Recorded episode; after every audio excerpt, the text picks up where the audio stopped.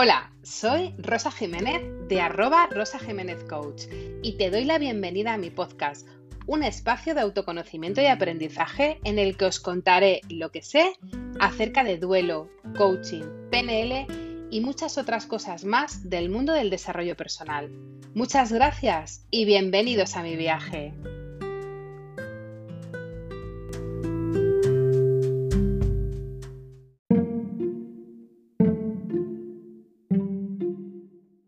La elaboración del duelo significa ponerse en contacto con el vacío que ha dejado la pérdida de lo que no está, valorar su importancia y soportar el sufrimiento y la frustración que comporta su ausencia. Jorge Bucay.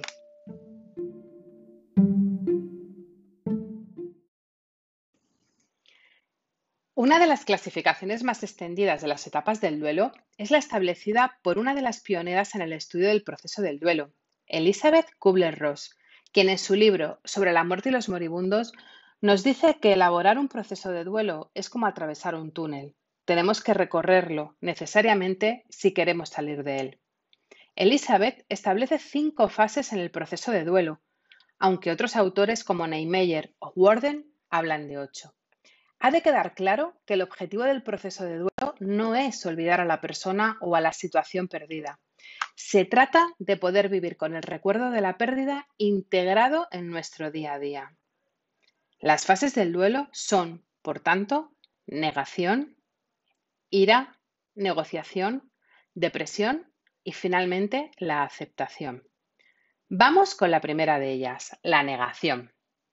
La negación es la primera de las etapas y nos sirve de ayuda para adecuarnos a la realidad, para tomar conciencia de la situación que estamos viviendo y nos aporta ese tiempo que necesitamos para asimilar la noticia.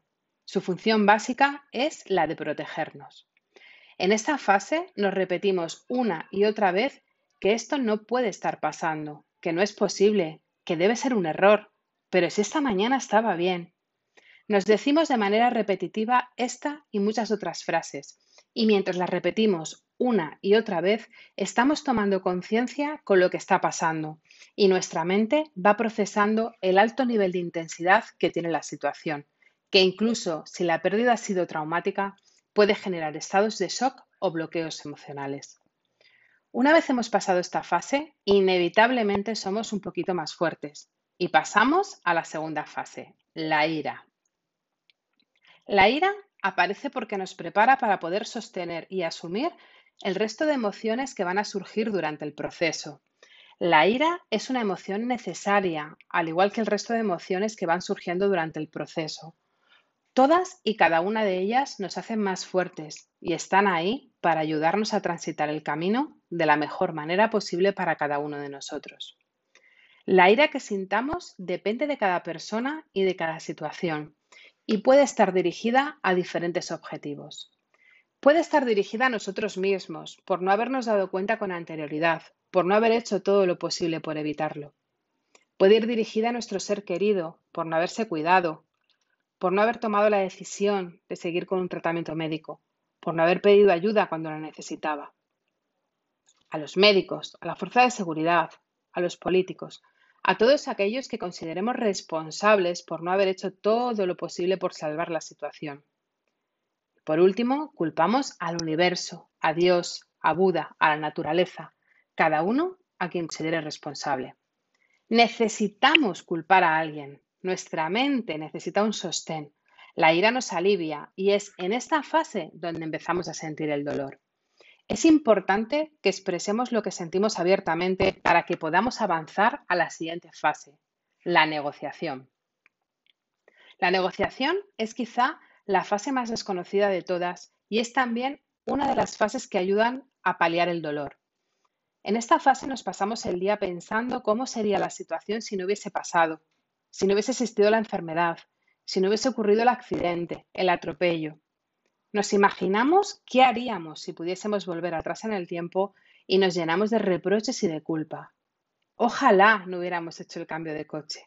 Ojalá hubiera ido al médico antes. Ojalá hubiera estado más atento a las señales. Todo son ojalás, pero adornados de reproches y mucha culpa por no haber podido evitar la situación. Pero la realidad es que sí, que todo ha ocurrido. y tras darnos cuenta definitivamente que ha ocurrido y que no lo hemos podido evitar, entramos en la fase de la depresión. En la fase de la depresión sentimos vacío, mucha tristeza, y es una fase muy difícil de sostener.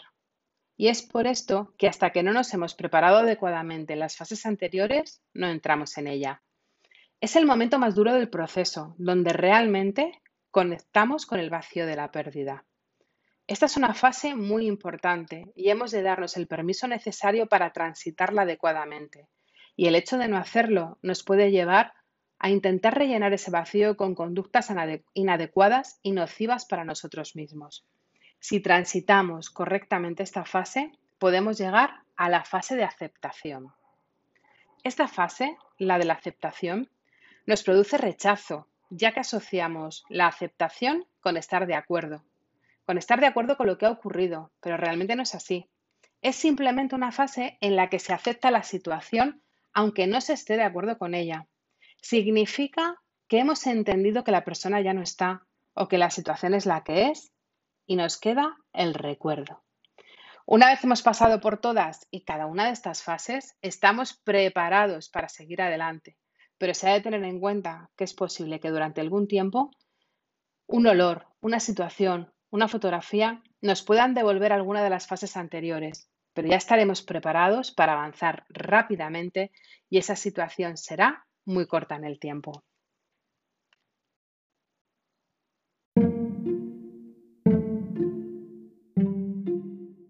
Hasta aquí el podcast de hoy. Si te ha gustado y quieres seguirme, puedes encontrarme en Instagram como arroba en mi web rosajiménez.coach y en mi canal de Telegram Tú vales mucho.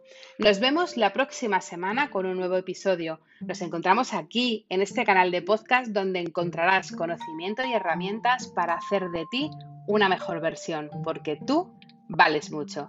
Hasta el siguiente episodio.